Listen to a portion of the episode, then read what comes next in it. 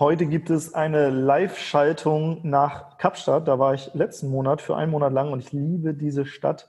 Äh, ich bin hier gerade auf Kopangan und habe ähm, den Gründer von Partygeria hier ähm, zu Gast und das ist der Patrick, Patrick Heffner. Und ich freue mich mega auf das Gespräch. Wir haben jetzt gestern schon gesprochen, dann äh, haben wir es nochmal abgebrochen und haben das Interview nochmal auf heute verschoben, weil die Tonqualität nicht ganz so gut war. Heute müsste es passen und äh, wir hatten jetzt schon äh, mega viel im Vorgespräch. Ich hoffe, ich hoffe, wir haben jetzt nicht unser ganzes Pulver verschossen, Patrick, und wir haben ja gleich noch ein paar Themen, über die wir sprechen können. Ja.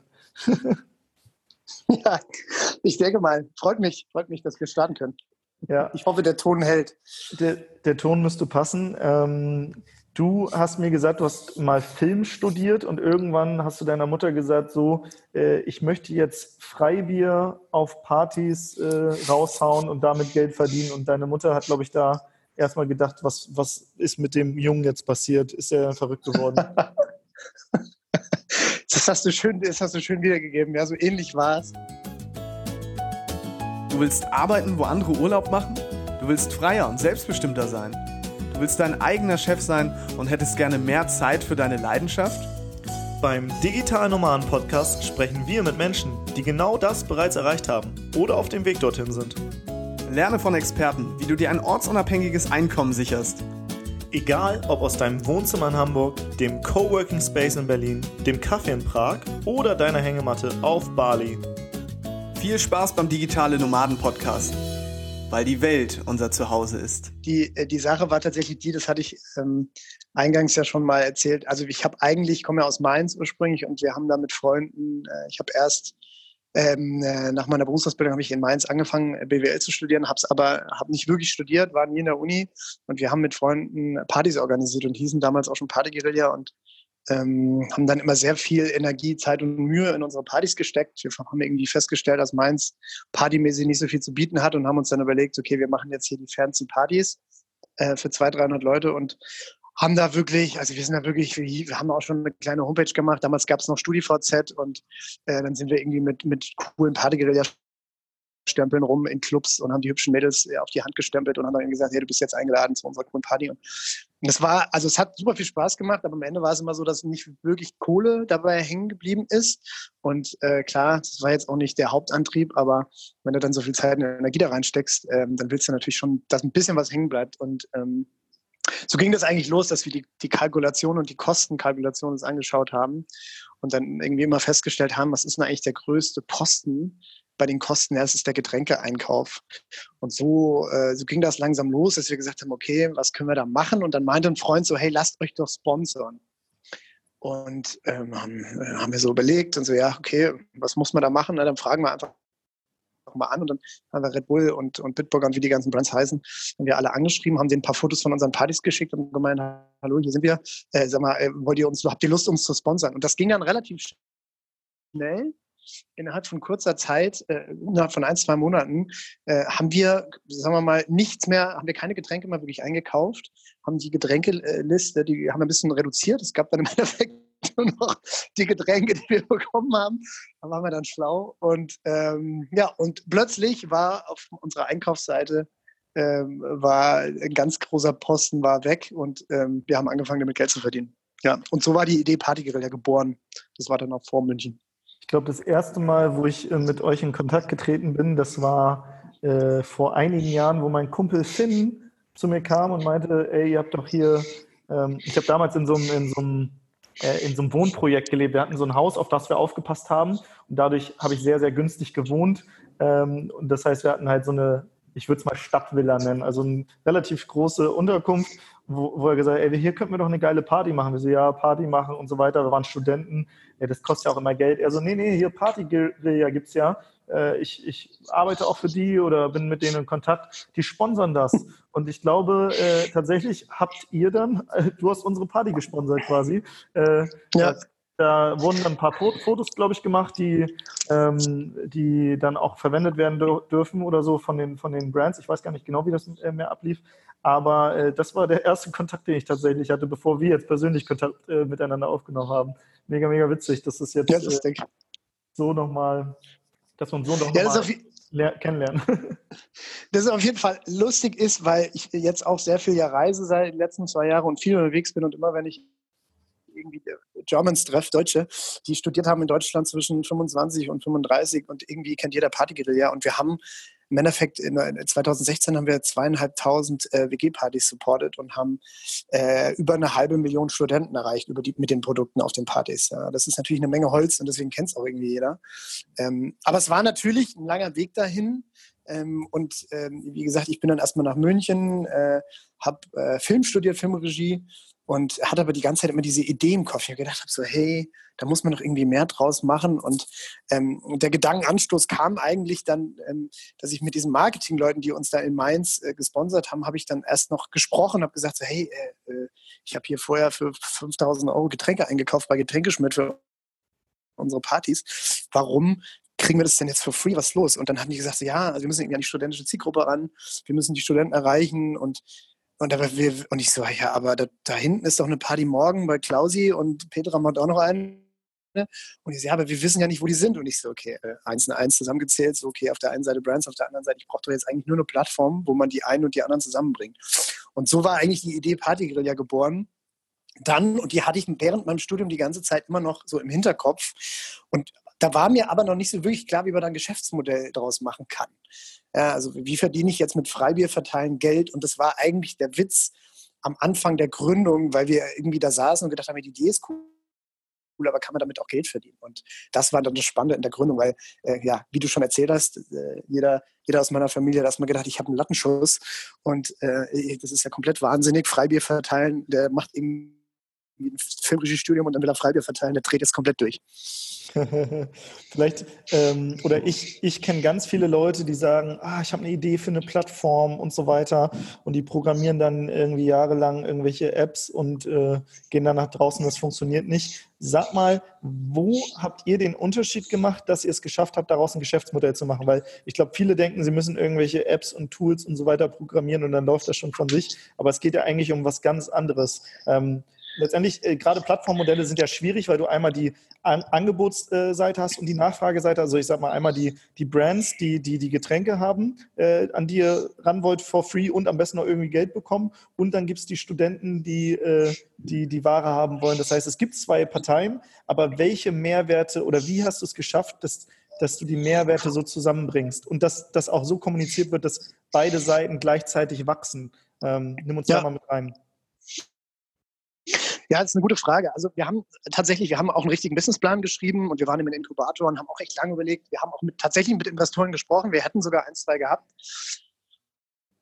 Und das Witzige war, da, da muss ich immer wieder einen, einen, einen, dieser Investoren oder Business Angel, das ist der Michi Kern, äh, Gastronom aus München, dem gehört auch das Pascha und ganz lustiger Kerl, der hat auch ein paar Yoga-Studios. Und mit dem haben wir dann mal zusammengesessen und wir waren, wir haben dann unseren Businessplan geschrieben, gesagt, ja, wir brauchen jetzt mal hier mindestens 150.000 Euro, um mal loszulegen, weil wir müssen das und das und das machen. Und dann hat er uns angeguckt und meinte so, ja, Patrick, also ich finde die Idee ganz cool, ich gebe dir auch die 150.000, aber ihr braucht das doch gar nicht, weil guck mal da drüben, das ist mein Club, ja, da habe ich San Miguel drin, das ist irgendwie so ein, auch so ein Bier, ich weiß nicht, ob ihr das kennt, aus mhm. Spanien. Äh, die zahlen mir da äh, einen hohen sechsstelligen Betrag dafür, dass sie da rein können, um die jungen Leute zu erreichen. Mach's doch genauso. Und ich saß so da und dann ist der Groschen so gefallen. Ich so, ja stimmt, ich kann auch einfach die Brands fragen, ob sie mir Geld geben dafür, dass ich die Kohle verteile und zwar als Vorkasse. Und genau so haben wir es dann gemacht. Also es war echt lustig, weil den, immer wenn ich ihn sehe, äh, ähm, gebe ich ein Bier aus und gebe ihm ein High Five. Weil wenn ich den nicht gehabt hätte, dann hätte ich wahrscheinlich jetzt irgendeinen so äh, irgend so Investor drin, der mir auf den Sack geht. Ähm, und im Endeffekt haben wir es dann genauso gemacht. Und wir haben unsere GmbH damals tatsächlich damit gegründet, dass wir halt im Voraus, wir haben gesagt, okay, wir machen jetzt 300 Party in Bayern. Also wir haben erst in München losgelegt und dann Bayern. Und dann haben wir quasi uns 50 Prozent einzahlen lassen von diesen 300 Partys und damit hatten wir halt den Cashflow, um direkt loszulegen. Und das war so der Move. Und ähm, ja, da, das, damit ist das ganze Ding dann gestartet. Und dann haben wir halt erst in München gestartet. Also ja, haben wir irgendwie eine fette Party gemacht in der Uni, äh, in so einem Uni-Gebäude, äh, wo wir gesagt haben, okay, jetzt geht Party ja online. Dann haben wir die Website online geschaltet und dann konnten sich halt alle in München auf Freibierpartys bewerben. Das war ziemlich lustig, weil irgendwie nach einer Stunde ist, glaube ich, das Ding zusammengeklappt.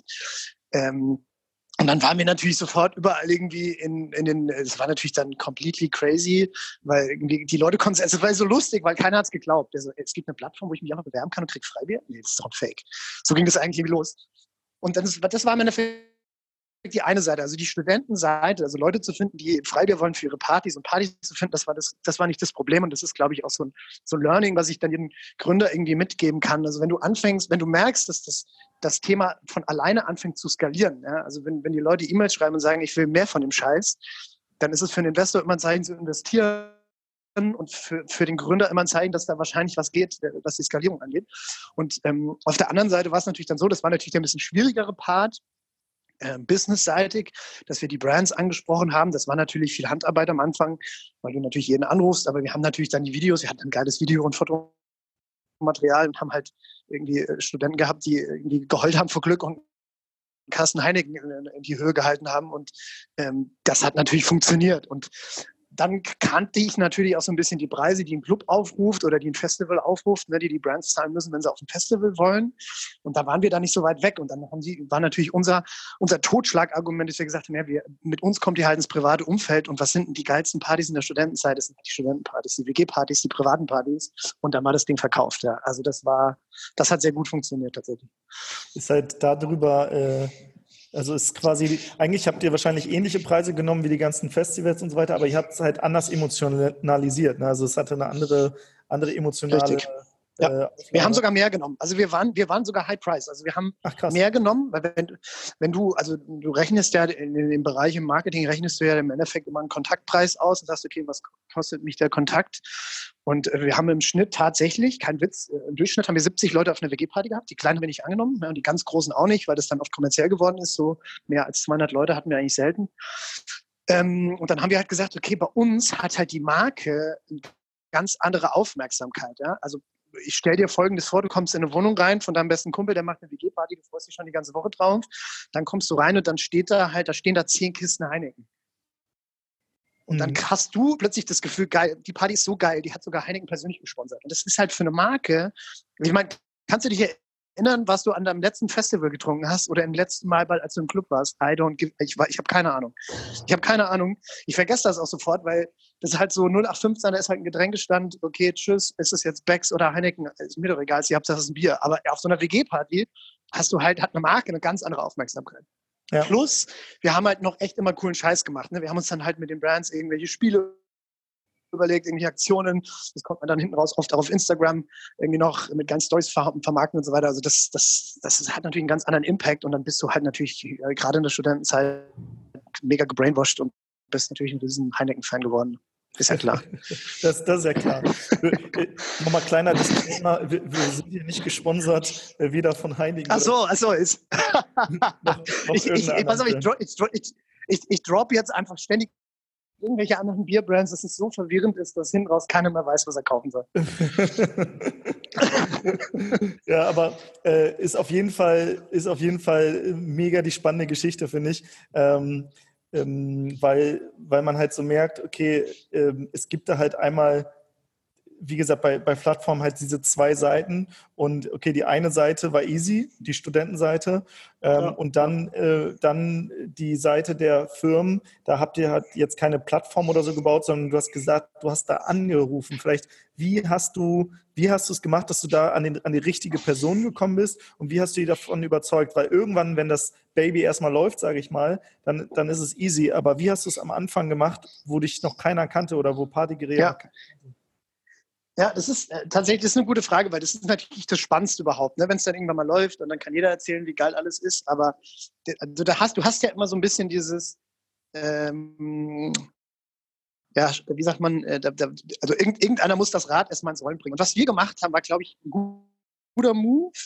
Wir haben den Brands halt erstmal gesagt, hm, das ist unsere Idee, guckt euch das mal an. Ja? Also ein paar bunte PowerPoints mit privates Umfeld und geilsten Partys der Studentenzeit und Brand äh, Engaging und so ein Krams. Finden alle gut. Und dann sagst du, okay, also pass mal auf, wir machen jetzt mal hier so zehn Testpartys in München. Kostet euch gar nichts. Ihr schickt uns einfach mal 100 Kisten Bier, wir platzieren das, machen ein paar bunte Bilder und dann äh, sprechen wir drüber, ob wir das geil finden. Und dann hat, weil das ist ja oft so in so Corporates oder in größeren Firmen, da muss dann das der Chef noch freigeben und der andere Chef und der auch noch. Und wenn der halt vom Invest so ein paar Kisten Freibier hauen die halt easy raus. Also da tut sich halt keiner weh und das stresst auch keinen. Und dann haben wir natürlich, so haben wir losgelegt. Ne? Dann hatten wir die dann hatten wir schon mal, dann, so hast du das, fängst du das, bist du das Rad ins Drehen, ne? Dann hatten wir Mhm. die ersten 30 Partys, waren dann in München schon ein bisschen bekannt. Dann haben wir natürlich äh, Fotografen, Videografen auf diese Partys geschickt, logischerweise, und haben halt geiles Material gemacht.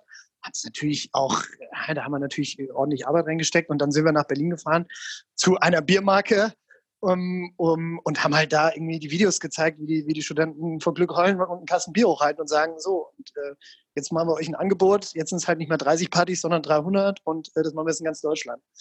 Und dann war halt, haben die halt gesehen, okay, die Jungs kriegen das Ding auf die Straße, die können das auswerten, das funktioniert, machen wir.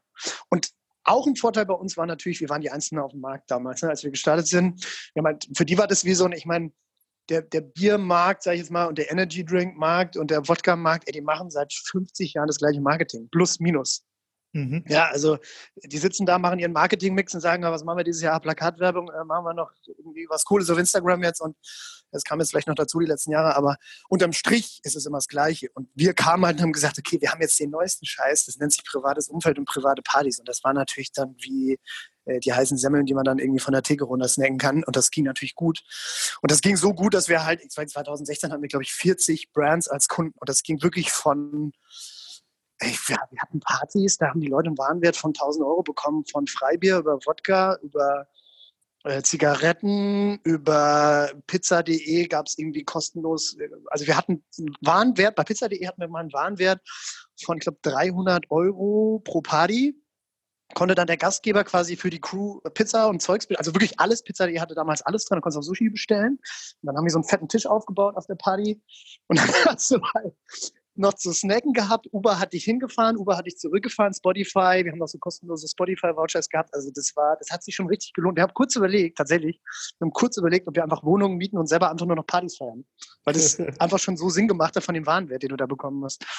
Was, was, was spannend ist, äh, ihr Ja. habt ja letztendlich auch so eine Art äh, Freebie erstmal rausgehauen an die Brands. Und zwar ähm, habt ihr gesagt, okay, ersten zehn Partys gehen jetzt erstmal auf uns, ihr müsst nur die Ware stellen. Die Ware ist für die Brands wahrscheinlich erstmal easy. Äh, und dann haben sie quasi Genau. Blut geleckt ähm, und haben gesagt, okay, jetzt machen wir mehr. Und letztendlich Party Guerilla, ich, ich habe auch BWL studiert, äh, Guerilla-Marketing ist ja etwas quasi Ja. was Außergewöhnliches. Das heißt, ihr wart die Ersten, ihr habt eine außergewöhnliche Marketingbotschaft auf einmal äh, kommunizieren können, äh, auf in, die, in dem privaten Umfeld und so weiter. Ähm, das äh, ist, ist eine, eine mega Idee. Wie bist du denn äh, oder wie ist denn das Thema jetzt? Ihr, ihr habt ja vor allem Freibier, du hast auch Wodka gesprochen und so weiter. Ihr habt also Alkohol ähm, quasi auf die Partys gebracht. Wie habt ihr es geschafft, euer Image trotzdem, sage ich mal, positiv zu halten? Weil ich sag mal, gerade Bier, Alkohol, Zigaretten ist ja jetzt nicht das Gesündeste. Mhm. Ähm, wie, wie habt Ja. ihr es geschafft, dass ihr da irgendwie trotzdem moralisch, sage ich mal, äh, damit leben könnt? Also moralisch ist es natürlich scheiße, ja, ist klar. Mein Karma, ich bin immer noch dabei, mein Karma-Konto wieder äh, ins Neutrale zu bekommen, ja, über null. Nee, also im Endeffekt, ich habe immer gehört, also wir haben tatsächlich E-Mails bekommen von Studenten, äh, die haben wir irgendwo mal ausgedruckt, da stand irgendwie drin so, ja, okay, das ist die geilste Geschäftsidee aller Zeiten, wir lieben euch. Wir hatten ja irgendwie 150 Studenten, die für uns gearbeitet haben und halt das Zeug auf die Partys gebracht haben, die waren dann immer da und wir hatten Studenten, die haben am Abend, muss ich mal äh, reinziehen, die haben am Abend irgendwie vier WG-Partys gemacht. Mhm. Und dann war das so, also sie sind dann von WG-Party zu WG-Party, waren immer die geilsten Hengste im, im Town, weil sie immer reingekommen sind mit zehn Kisten Bier, wurden hardcore abgefeiert, hatten immer dieses Partygrilder-Shirt an und dann äh, ging es weiter. Wir mussten sogar irgendwann mal die Regel einführen, dass die Studenten immer maximal einen Freund mitnehmen dürfen, ja, weil es natürlich, wenn du dann, wenn das deine Party ist, ist es natürlich ein bisschen komisch, wenn da irgendwie plötzlich einer von Partygrilder kommt und noch zehn Freunde dabei hat. Und dann haben wir das halt irgendwie festgelegt, gesagt, okay, maximal eine Person und dann hatten wir Studenten, die haben wirklich dieses Plus eins verkauft als Ticket. Also die haben für 10 Euro das Plus eins verkauft. ähm, und dann sind die natürlich abends, ne, und das ist cooler als irgendwie der coolste auf der WG-Party zu sein äh, als Student. Und ähm, was, jetzt habe ich einen Faden verloren. Ja, genau. Und dann mussten wir, dann war das natürlich dieses Alkoholthema war natürlich ein Thema, logisch.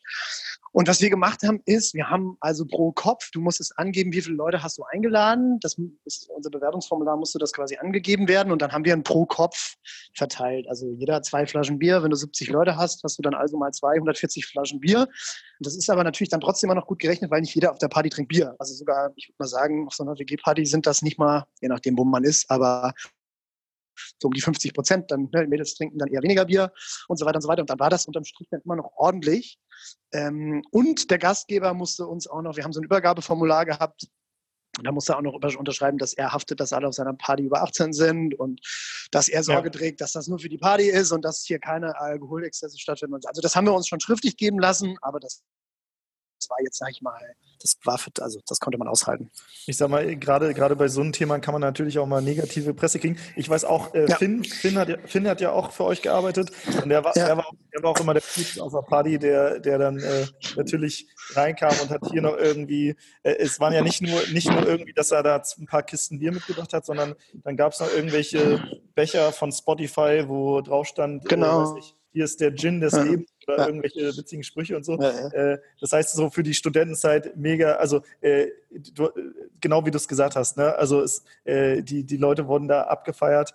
Ähm, ich habe aber auch mitbekommen, gerade in der Schweiz war das, glaube ich, hast du mir gestern erzählt, da, da ist mal was passiert, da hattet ihr negative Presse und die Story finde ich sehr, sehr interessant. Da, da, da will ich nochmal reingehen. das, das hast du dir gemerkt. Ja. ja, die Schweiz war ziemlich lustig, weil wir wussten, also wir haben halt gesagt, okay, also wir wollen das natürlich, also wir hatten damals, wir wollten die Weltherrschaft, ja, wir wollten weltweit, ich wollte der Mark Zuckerberg der WG-Partys werden. Und mhm. dann haben wir halt gesagt, okay, ähm, naheliegend ist jetzt erstmal Österreich, Schweiz. Österreich relativ easy. Wir haben in München gesessen. Du kannst das aus München raus relativ cool managen. Studenten, Klientel in Österreich ist auch echt cool. Innsbruck, Wien und so weiter, Salzburg, da geht es auch ab. Also Österreich war easy, ist auch sehr dankbar weil ähm, viele Landesgesellschaften, Bacardi und so weiter, die haben halt einen Head Office in Österreich sitzen, die das managen und das sind viel weniger Leute und die sind viel schneller in der Entscheidung. Also Österreich hat immer gut geklappt. Die Schweiz war schwierig, weil ähm, in der Schweiz ist es verboten, Werbung für, das nennt sich gebrannte Wasser, jetzt ist mir wieder eingefallen, gebrannte Wasser zu machen. Das heißt, du darfst Werbung für Bier machen und soweit ich weiß auch Wein, aber nicht für Spirituosen. Also gar keine Werbung, gar nicht. Äh, und wir waren, wir haben halt gestartet und dann haben wir halt, ich sage jetzt, ich nenne jetzt mal keinen Namen mit einer Spirituosenfirma, uns halt, haben wir uns besprochen, haben gesagt, okay, wir würden das hier starten. Und dann haben die gesagt, ja, okay, na gut, es ist ja die private Wohnung, was ja auch stimmt, ja. Also kann dir ja eigentlich keiner vorschreiben, was du in deiner privaten Wohnung machst. Ähm, aber es ist natürlich kacke, wenn dann irgendwie rauskommt, weil das ist ja, ich meine, so schlau sind die dann auch alle, ähm, dass da irgendeine Agentur beauftragt wurde oder irgendeine Firma, äh, diese Marketingdienstleistungen wie Sponsoring von Partys umzusetzen. Ja, egal, auf jeden Fall war dann in der Zürich, war das, glaube ich, war dann natürlich, wie es immer so ist, auf einer der ersten Partys in der Schweiz war halt ein, ein Journalist von irgendeiner kleineren Zeitung. Und dann hat er das natürlich sofort gecheckt, was da abgeht. Und dann waren wir irgendwie einen Tag später, waren wir auf der Titelseite von 90minutes.com, das ist so die Bild.de der Schweiz mit illegalen Drogenpartys aus Deutschland mit Partygelehrer. Äh, und dann bin ich am nächsten Tag ins Büro gekommen und dann war irgendwie jeder Journalist aus der Schweiz wollte uns irgendwie wollte ein Interview mit uns und also marketingtechnisch war das der Shit, weil jeder Student kannte uns dann in der Schweiz. Ähm, äh, unternehmenstechnisch, betriebswirtschaftlich war es ein mittelschweres Desaster, weil ähm, natürlich erstmal, das war natürlich äh, kontraproduktiv, was die Spirituosen-Contracts in der Schweiz angeht, weil die natürlich erstmal alle Angst vor uns hatten, dass wir hier die, die Verrückten sind, die irgendwie gar nichts im Griff haben. Und ähm, dann wurde und also wurde das, wir konnten das weitermachen, weil ähm, also zwei Sachen. Erstens, also Bier konnten wir weitermachen, äh, das ging wunderbar und Zigaretten war auch kein Problem. Ähm, und dann musste ich mit meinem Partner, äh, irgendwie sind wir nach Bern und dann gab es dann, gab's dann da, gibt es die Schweizer Alkoholbehörde, die sitzen in Bern und die haben dann unser Geschäftsmodell sich angeschaut und dann mussten wir da vorsprechen und dann saß da die Dame und die hat dann irgendwie gemeint, ähm, muss, das geht doch, wir müssen das nicht verschenken, wir müssen es verkaufen, hat sie gesagt. Und dann haben wir gesagt, so, ja, äh, okay, ähm, der Groschen ist ja irgendwie jetzt gerade gefallen. Also wenn wir es nicht verschenken, dann verkaufen wir es einfach günstig. Und das war dann im Endeffekt der Move. Also ziemlich trivial eigentlich kam nur scheinbar vorher noch keiner auf die Idee, das Problem so zu lösen. Und dann haben wir halt den Schnaps einfach günstig verkauft. Ja, und dann hatten die Studenten für uns, die da gearbeitet haben, wie so eine Bauchtasche dabei und haben dann halt irgendwie Kleingeld eingesammelt und dann gab es halt Shots und Schnaps für, für einen Unkostenpreis. Und dann hatten wir, haben wir so eine Urkunde bekommen, wo drauf stand, äh, Geschäftsmodell Partyguerilla ist approved von der Schweizer Alkoholbehörde. Das hing dann irgendwie bei mir äh, über dem Schreibtisch überm, so eingerahmt drin und wir haben uns halt kaputt gelacht. Und dann waren wir die Ersten, die quasi ja, Marketing für Spirituosen indirekt in der Schweiz gemacht haben. Und das war dann natürlich wieder geil, weil ähm, dann haben wir uns, hatte dann plötzlich doch wieder jeder Lust, mit uns zusammenzuarbeiten. Also es war, das war ein lustiger Ritt. Und Schweiz war dann im Endeffekt auch sehr, sehr, ging sehr gut ab. Also was auch die Schweizer können feiern. Ja, was, äh, das habe ich dir ja gestern schon gesagt, was ich so geil finde an so Gründerstories, äh, egal welches Produkt es jetzt ist, ähm, es kommen halt immer irgendwie Herausforderungen und dann gibt es so Punkte, an denen man jetzt irgendwie sagen könnte, oh, wir ziehen uns jetzt aus der Schweiz zurück oder wie auch immer. Oder man lässt sich das einfach lizenzieren, dass man das machen darf und auf einmal ist man der Einzige, der das machen darf und auf einmal kommen alle Firmen dann zu einem, ja, die checken, das geht und äh, auf einmal macht, wird aus dem mittelschweren Desaster doch noch eine positive Geschichte. Und ich hatte ja, ja. Äh, auch hier den äh, Gründer ja. Dirk Freise von Handy.de interviewt und der hat auch so viele Stories, äh, die ähnlich sind. Und da dachte ich auch so geil, wie er aus den vermeintlich negativen Ding immer wieder was draus gemacht hat. Und ich glaube, ich glaub, das ist auch so eine, das ist so in der, in der, in, in der Gründer-DNA so drin, dass du immer schauen kannst, wie kann ich aus dem, was gerade passiert, irgendwie doch noch was Positives machen. Äh, und ja, finde das mega, mega spannend, ähm, wie, wie ihr das dann noch gerettet ja, habt. Ja. ja. Das ist eine Mindset-Sache, ne? wie du schon sagst, Gründer-DNA. Ich glaube, das ist auch, das ist, glaube ich, wichtig, dass du das hast, weil ähm, ich sage immer, wenn es einfach wäre, würde es jeder machen. Ne? Und ähm, dass, dass, der, dass der Weg holprig ist, das hat man ja schon oft gehört, aber manchmal ist es halt, manchmal stehst du vor den Bergen und denkst, okay, fuck, jetzt in dem Arsch, jetzt geht's nicht weiter, das schaffen wir nicht. Und dann ist es immer ganz gut, sich mal zu entspannen, ein Bier aufzumachen, mal ganz kurz runterzukommen und dann wirklich mal so alle Optionen zu. Und das war dann eigentlich super trivial. Ja? Der setzt sich ins Auto, ich habe da angerufen, ich so, ich rufe da jetzt an. Also weil wir haben von denen wirklich Post bekommen, so hier untersagen und bla bla bla. Und dann habe ich da einfach angerufen, die war endnett am Telefon. Und äh, zwei Tage später saß ich bei der in Bern am Schreibtisch. Das war irgendwie, das Büro war irgendwie so groß wie bei uns, weiß ich nicht, mini, mini kleines Büro, super nette Frau und die hat uns dann, die, die wollte das, die fand es ja voll cool, ja, die hat selbst gerne gefeiert und so und dann war das irgendwie gelöst innerhalb von zwei Tagen. Also manchmal ist es dann doch nicht so schwierig.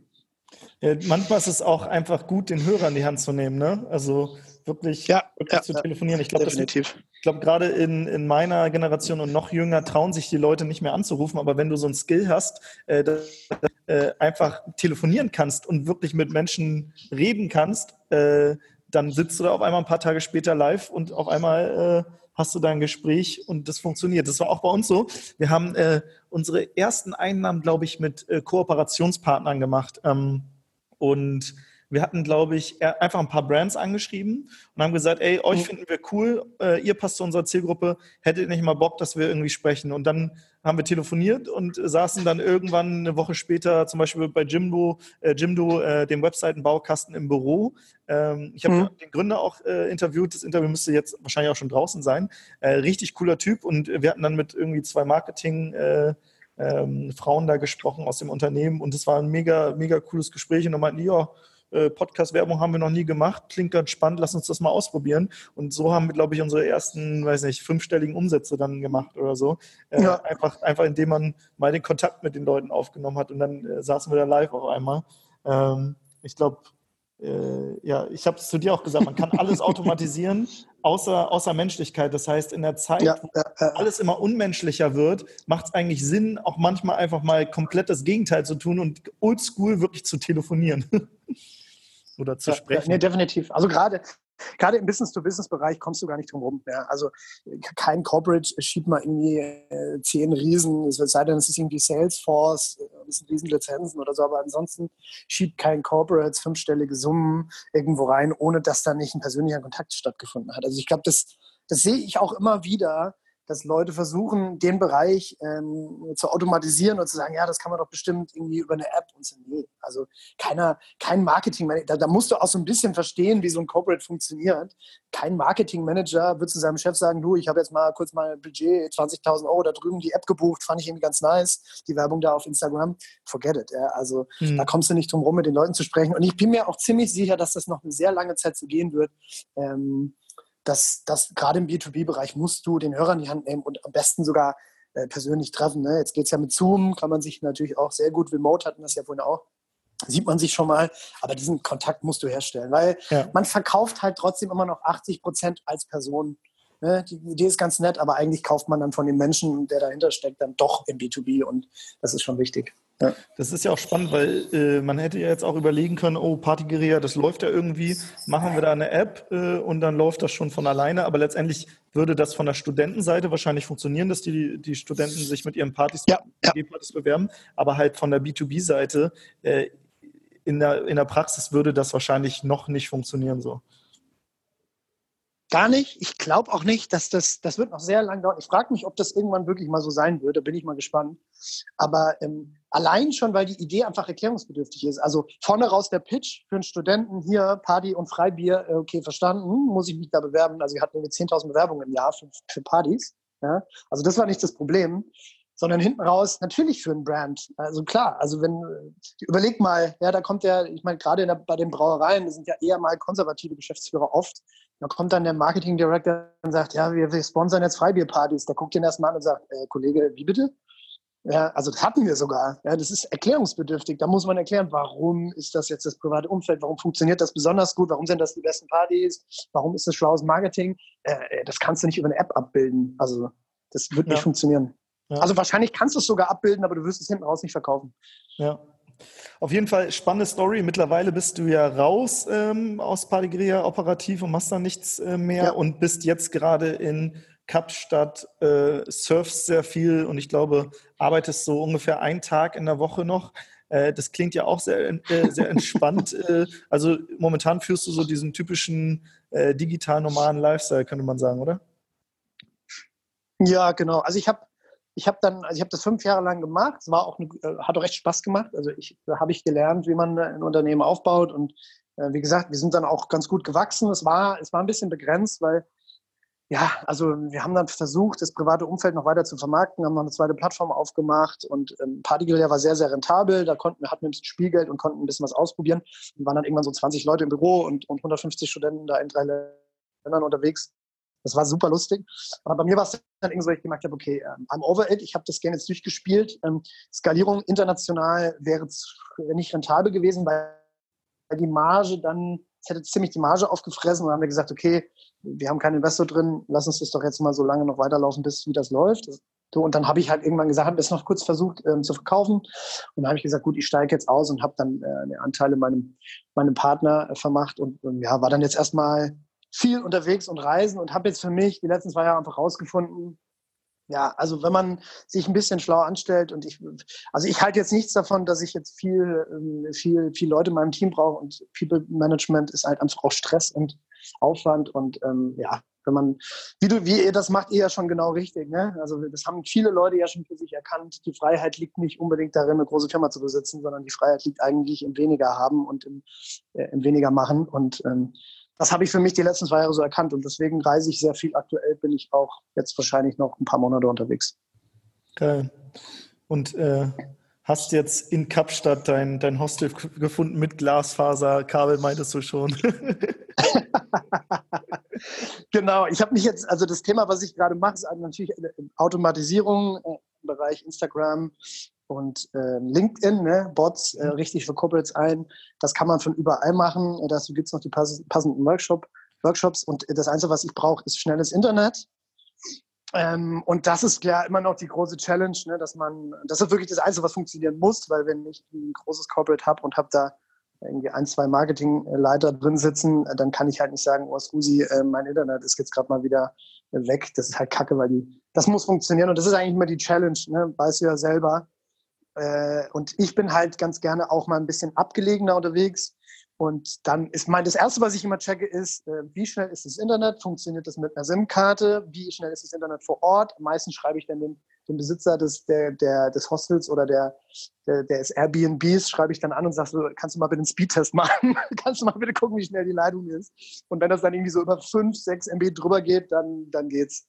das ist so die Grenze. ja. Ähm, Du hast, du hast gerade gesagt, ähm, äh, du legst den Fokus jetzt eher auf weniger. Sascha und ich sehen das auch so, dass man jetzt, äh, ja. ich zum Beispiel, ich würde gar kein Startup haben wollen, wo man jetzt in die Unendlichkeit skaliert, ja. sondern äh, mir geht es auch gar nicht darum, äh, Millionär zu werden. Ich will, ich will gar kein Millionär sein, ich will eher wie ja, einer leben, sage ich immer. Äh, das heißt, äh, ich will die Freiheit haben, die Zeit, äh, Zeit für die wichtigen Dinge, für Familie, Freunde, Sport, Hobbys, was auch immer ich habe gemerkt, für ein geiles Leben braucht man gar nicht viel Geld. Ähm, und äh, ja. deswegen, also Geld ist, ein, ist nett und ein netter Nebeneffekt und es ist auch cool, wenn man Kohle hat, weil das macht oft Sachen einfacher, weil du kannst manche Probleme äh, mit, mit Geld quasi loswerden. Ne? Also du hast irgendwie, weiß nicht, äh, du bist irgendwo gerade und, und das Internet funktioniert nicht und die Unterkunft ist scheiße, ja, dann sagst du ja, jetzt buche ich mir halt irgendwie ein Premium High-Class-Unterkunft, Villa mit sonst was. Ist mal ganz nett, aber braucht man eigentlich nicht so. Äh, und ja. ich glaube, das, das ist halt so ein, so ein, so ein netter Hygienefaktor. Ähm, und du hast gesagt, du machst jetzt LinkedIn und äh, Instagram-Automatisierung. Ich frage mal jetzt ganz provokativ, äh, also bist du derjenige, der mit diesen Bots dann immer nervt und die ganzen Leute anschreibt? Gute Frage. Ähm, ja, also ich, ich gehe nochmal einen Schritt zurück, weil, ähm, was du gerade gesagt hast, also das ist natürlich so eine Erkenntnis, ja, wie was brauche ich? Ich glaube, wenn man so aus der Uni rauskommt, ein bisschen jünger ist dann, und irgendwie so ein bisschen in diesem Gründerbereich drin ist, dann will man erstmal reich, berühmt und geil sein und ähm, irgendwie einbeweisen, was, was man für ein toller Typ ist. Ähm, und äh, irgendwann stellt man dann fest, okay, cool, Geld ist Geld. Also wie hat Elon Musk halt mal gesagt, glaube ich, es gibt so ein Zitat von Elon Musk, dass er sagt, er akzeptiert die Tatsache, dass es Geld gibt, aber Geld zu beschaffen ist jetzt nicht das Problem. Das finde ich so, das, da muss ich mal so ein bisschen schmunzeln. Klar, wenn das Elon Musk sagt, ist natürlich haha. Aber ähm, so, so ein bisschen sehe ich das auch so. Ja, also Geld ist halt nur mal am Ende dann doch nicht das, was glücklich macht und die, die geilsten Sachen im Leben sind umsonst. Ja, und äh, es geht halt da nichts über Zeit mit Freunden und Freizeit und, und Sport und wichtig ist, dass du gesund bist und keine Ahnung. Also alle Gründer, die ich jetzt noch kenne, die irgendwie in krassen Startups am Hasseln sind, also die sind alle blass die finden es auch teilweise geil, scheinbar zwölf Stunden am Tag zu arbeiten. Ähm, aber wenn ich denen irgendwie Pictures oder Bilder vom Surfen zeige, dann, äh, dann, also dann geht die Stimmung nach unten so oft. Ne? Und das ist so die Erkenntnis, die man dann irgendwann, also die hatte ich für mich nach einer gewissen Zeit. Ich sagte, ich kann mich jetzt hier totarbeiten, aber ich bin jetzt gar nicht mehr mehr glücklich. Im Gegenteil, ich werde gerade unglücklich. Und dann war diese Gründung, die ich jetzt, also das, was ich jetzt mache, war eine sehr bewusste Gründung, weil ich mich dann auch sehr intensiv damit beschäftigt habe, wie kann ich denn mit wenig Arbeit viel rausholen. Ja, also es ist, hört sich jetzt, das ist so die Standardfrage, die wahrscheinlich jeder hat, der irgendwie viel reist und unterwegs ist. Ja, die stellen sich wahrscheinlich alle. Und äh, dann habe ich halt gesehen, okay, man muss sich spezialisieren. Also die Standardsachen, die halt überall, die du überall nachlesen kannst, in jedem vier Stunden äh, die Woche Buch, vier Stunden Arbeitswoche, äh, spezialisier dich. Und äh, das, der Bereich Automation, da hatten wir halt bei uns in der Agentur schon ein bisschen Kontakt, äh, haben wir halt gesagt, okay, ähm, das ist spannend, ähm, Heiko auch, der war bei uns IT-Geschäftsführer in der Agentur, der hat damit auch schon angefangen, sich damit zu beschäftigen. Und dann habe hab ich halt irgendwie gesagt, okay, ich finde das spannend, weil Automation ist auf jeden Fall im Vormarsch, massiv, ja, kann man überall nachlesen. Und der Gap, und das ist wieder so ein bisschen auch vielleicht meine Stärke, das Geld damit zu verdienen, das halt für Corporates sinnvoll einzusetzen. Also ein Instagram-Bot ist eigentlich eine ziemlich gute Sache, wenn man ihn richtig einstellt und richtig nutzt. Wenn man ihn scheiße einstellt, dann passiert genau das, äh, was du dann siehst. Du kriegst die chinesen Follower oder irgendwelche komischen Nachrichten oder irgendwelche Kommentare unter Bilder, die keinen Sinn ergeben. Aber das kann man ja sehr wohl auch sehr sinnvoll äh, einsetzen, sowohl auf Instagram als auch auf LinkedIn. Und da habe ich mich jetzt so ein bisschen reingefuchst ähm, auch schon von unterwegs. Wusste halt, okay, das ist so mein Spezialgebiet. Habe mir dann irgendwie auf Udemy, habe ich mir irgendwie 35 Millionen äh, Online-Tutorials reingezogen äh, und habe mich einfach, ich sag mal, mehr, mehr, also drei Monate intensiv damit beschäftigt. Viel mehr war es gar nicht. Ja, und dann habe ich jetzt das 2D Sales äh, äh, gegründet, was ich, was, was ich jetzt habe. Und da kannst du quasi alles kaufen, was äh, zum Thema Automation irgendwie bei LinkedIn und Instagram möglich ist. Also wir sind quasi die geilsten, was das angeht. und das Tolle ist in dem Business, ich kann's, ich kann's halt von unterwegs machen. Also das war so, ist jetzt gar nicht so, dass es so das krasse, krasse Herzensding ist, ja, dass ich jetzt sage, okay, wow, Automation, ich flippe total aus und kann, kann abends nicht einschlafen, weil ich so geil finde, sondern einfach nur, weil das, sagen wir mal, von der Marge her cool ist, es funktioniert einfach gut und ähm, es ist ein Zukunftsbereich, das wird weiter wachsen und ich bin da total flexibel. Ja, also ich kann die Automations weltweit ein, einrichten für die Corporates und meine Workshops, äh, die Automation-Workshops, äh, kann ich auch weltweit von überall halten. Wie gesagt, ich brauche halt nur das Internet, that's it. Ja, das heißt, du hast quasi so ein bisschen jetzt äh, deine Arbeit um dein Leben herum gebaut und nicht andersrum, wie, wie, ja, ja. ihr Leben um die Arbeit bauen. Ne? Also viele äh, gehen zu einem Job, ja, äh, und, und müssen dann irgendwie gucken, dass sie neben der Arbeit noch irgendwie alles hinkriegen und Hobbys und sonst was. Und du hast gesagt, ey, welchen Lifestyle will ich eigentlich haben und welches, welches Business ja. ermöglicht mir diesen Lifestyle? Ja, es ist eigentlich eine sehr trockene Herangehensweise und die ist, also eigentlich ist sie ziemlich logisch. Wenn man es zu Ende denkt, ist es eigentlich ziemlich logisch. Ja? Wenn ich auf den Zettel schreibe, was will ich eigentlich machen in meinem Leben, was ist mir besonders wichtig, ja, das war relativ schnell runtergeschrieben. Und dann so, okay, wie kann ich das vereinbaren und was habe ich für Möglichkeiten? Und dann kommst du relativ schnell raus bei, okay, ich brauche ein ich muss was arbeiten, was ich irgendwie von unterwegs machen kann. Ich brauche irgendwie eine hohe Marge, weil, keine Ahnung, wenn ich jetzt als Social Media Manager von unterwegs arbeite und Instagram-Posts selber mache und kriege dann irgendwie 20 Euro die Stunde, kann man auch machen, aber äh, ist halt irgendwie, da muss ich halt so viel arbeiten. also spezialisiere ich mich doch lieber auf einen Bereich, wo es irgendwie noch nichts gibt ähm, werde da richtig gut drin und kann einen anderen Preis abrufen, weil ich halt Spezialwissen habe, was man halt sonst nicht wirklich im Netz findet. Und das ist ja, das ist jetzt kein Geheimnis. Ja, das steht in jedem zweiten äh, digitalen normalen Buch wahrscheinlich drin. Aber im Endeffekt ist es genau dieser Baukasten, den du dir bauen musst und dann funktioniert das eigentlich sehr gut. Ja, und ich glaube, ähm, das steht in jedem Buch, aber Common Sense is not common practice. Ne? Also äh, die wenigsten setzen das dann wirklich auch um. Und äh, ich sag mal, gerade ja. ähm, gerade Spezialisierung ist ja auch wenn du, ich sag mal, wenn du Gründer bist und du hast eine Million Ideen, dann ist es ja auch schwer, dich jetzt ja, ja, festzulegen und zu entscheiden. Ich weiß selber, mir fällt es immer wieder schwer, mich jetzt für eins zu entscheiden, weil ich finde das Thema geil und das Thema geil und das finde ich auch cool. Und dann zu sagen, hey, jetzt lass uns mal nur das eine machen, zumindest eine Zeit lang. Ähm, das ist, das ist, glaube ich, für viele hart, auch viele, viele dieser Hörer, die jetzt hier zuhören, die auch sagen, ey, ich habe so viele Leidenschaften und irgendwie hätte ich Bock, irgendwie ganz viel zu machen. Aber finde ich spannend, deine Herangehensweise ja. auf jeden Fall. Ja, ich glaube, die, also du brauchst halt, du musst halt diese Grund, die Grundbedürfnisse musst du decken. Ja? Also ich meine, als erstes musst du halt gucken, dass du von deinem Cashflow privat unabhängig wirst.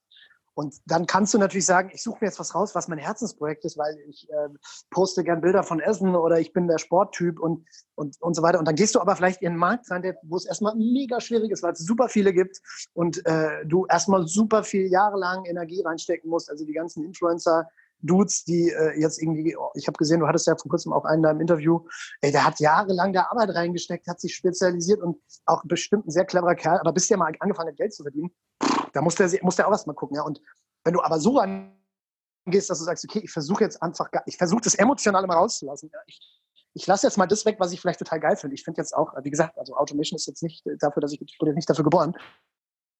Ähm, aber es ist halt einfach ein hoch, ein High-Margin-Business. Es ist flexibel und die KPIs, die ich mir dafür aufgeschrieben habe, die mir wichtig sind, da ist das ganze Emotionale quasi mal ausgeklammert. Und äh, im Endeffekt habe ich jetzt die Zeit, mir was rauszusuchen und da bin ich gerade dabei, was so mein Herzensprojekt ist. Mhm. Ja, also ich bin jetzt gerade, irgendwie versucht, lang, lang überlegt, in der Modebranche was zu machen, was zu gründen. Äh, jetzt bin ich gerade dran, äh, CO2-Zertifizierung mir anzuschauen. Ähm, aber jetzt, da kann ich das Geld verdienen, das erstmal ausklammern, weil ich sage, das ist jetzt mein Herzensprojekt und das kann ich jetzt zwei Jahre lang machen, ohne einen Cent damit zu verdienen. Aber dafür würde ich dann morgens aufstehen und sagen, okay, das ist richtig geil, was wir hier machen. Aber dann stresst mich das zumindest nicht, wo ich nicht weiß, okay, fuck, wie, wie kann ich denn jetzt nächsten Monat eigentlich meine Miete zahlen? Ja. ja.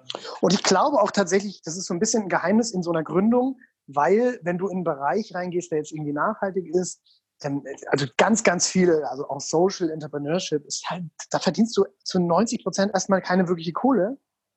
Auch wenn die Idee vielleicht gut ist und der Gedanke und der Wille gut ist. Und dann musst du dir vielleicht einen Investor reinholen, der dir erstmal dein Gehalt zahlt und deine Miete. Aber dann quatscht er dir halt rein und dann kannst du vielleicht den Purpose, den du verfolgt hast, gar nicht mehr verfolgen, weil dir plötzlich einer reinquatscht. Ja? Also ja. war meine Herangehensweise ganz klar. Ich will halt einen Purpose verfolgen, den ich geil finde. Und es ist mir fucking egal, was irgendjemand anders sagt, weil ich bin finanziell unabhängig. Und wenn ich damit kein Geld verdiene zwei Jahre lang, dann ist es halt nun mal so, aber dann ist es mir auch egal, weil ich muss ja auch nicht.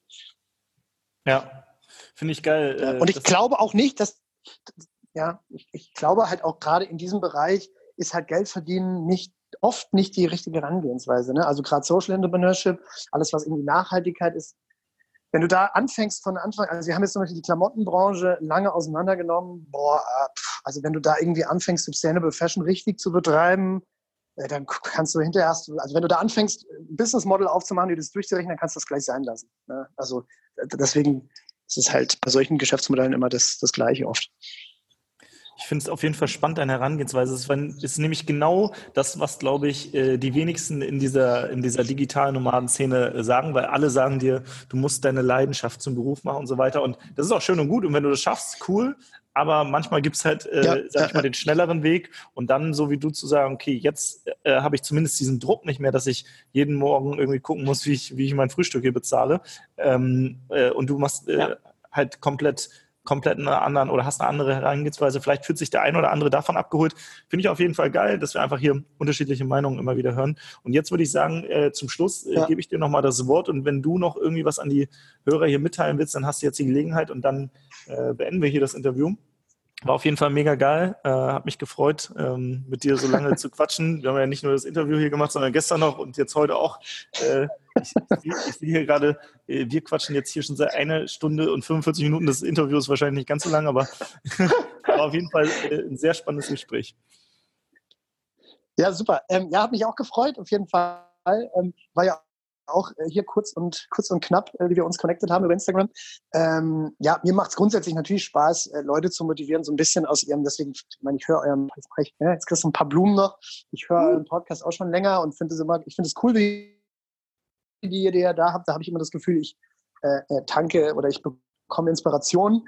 Und ähm, äh, ich glaube, das ist genau der Sinn und Zweck von so einem Podcast. Und ich glaube auch für alle, und das ist vielleicht so die Message nach draußen, äh, so das Takeaway, äh, ich glaube, viele, viele, also man kann sowas nicht erzwingen, aber ähm, also bei allem, ich meine, das wird sich immer so bei den ganzen Leuten, die ihr da hört sich das so an, so ja, ich chill jetzt hier und mach nichts mehr und im Endeffekt steckt immer harte Arbeit dahinter und man muss es aber wirklich wollen. Ja, hm. also jetzt auch mit meinem Business, ich kam irgendwie zurück vom Reisen, hatte irgendwie noch ein bisschen Geld auf der Kante und dann wusste ich so, okay, jetzt muss ich demnächst auch mal wieder anfangen, Kohle zu verdienen und, ähm, und habe mich dann hingesetzt und ich habe das Ding jetzt in drei Monaten aufgesetzt und im vierten Monat habe ich schon relevant Kohle verdient, sodass ich davon leben konnte. Ja? Aber ich habe mich halt drei Monate in meiner Bude eingeschlossen und habe halt echt Gas gegeben und habe dieses Ding aufgesetzt, habe mir jeden scheiß Udemy-Workshop reingezogen, den es gab, habe in jedem Forum nachgelesen, was es zur Automation gibt äh, und habe das und, hab, und äh, wir haben das jetzt aufgesetzt. Also es sieht von außen oft leicht aus, aber von nichts kommt nichts und äh, jeder, der Lust hat, irgendwie ein unabhängigeres Leben zu führen, der muss sich bewusst werden, das ist immer Arbeit und ähm, nicht immer ist das Hobby auch der richtige Weg. Ja? Also ich glaube, mit Travel, Fashion und Fitness kannst du 90 Prozent der Interessen der Leute abdecken. Das heißt aber noch lange nicht, dass du damit gut Geld verdienen kannst. Sucht euch lieber eine Nische in einem anderen Bereich, um unabhängig zu werden, wenn das das höchste Gut ist. Sascha, ja. und ich mache, Sascha und ich machen immer Witze darüber, ähm, wenn wir auf Instagram-Profile gehen und da steht äh, Travel, Food Lover and Fashion. Äh, ja, genau. So, das, das, ist so nichts sagen, so, ne? Äh, das ist halt so. Ja das, ist, das sind so die Eitelkeitsmetriken, die man füllen möchte auf Instagram äh, und irgendwie ze zeigen, oh, ich habe so einen geilen Lifestyle, aber eigentlich in Wirklichkeit ist es halt nur die Darstellung nach außen und die meisten machen da jetzt kein Business draus und äh, weiß nicht, machen zwei Wochen im, Jahr Urlaub, machen da geile Fotos und posten sie dann ein Jahr lang, äh, aber haben gar nicht ja, diesen Lifestyle, ja. sie vorgeben. Ja. ja. ja, auf jeden Fall. Ja, cool, hat mich gefreut. Also. Hat mich auch äh, mega vielen gefreut. Vielen Dank und ähm, ich bin Fan von euch. Uh, jetzt nochmal danke für die Blumen hier zum Schluss. Und ja, ich würde sagen, alle, alle Hörer da draußen, habt noch einen schönen Tag und Patrick, dir auch einen schönen Tag. Danke dir.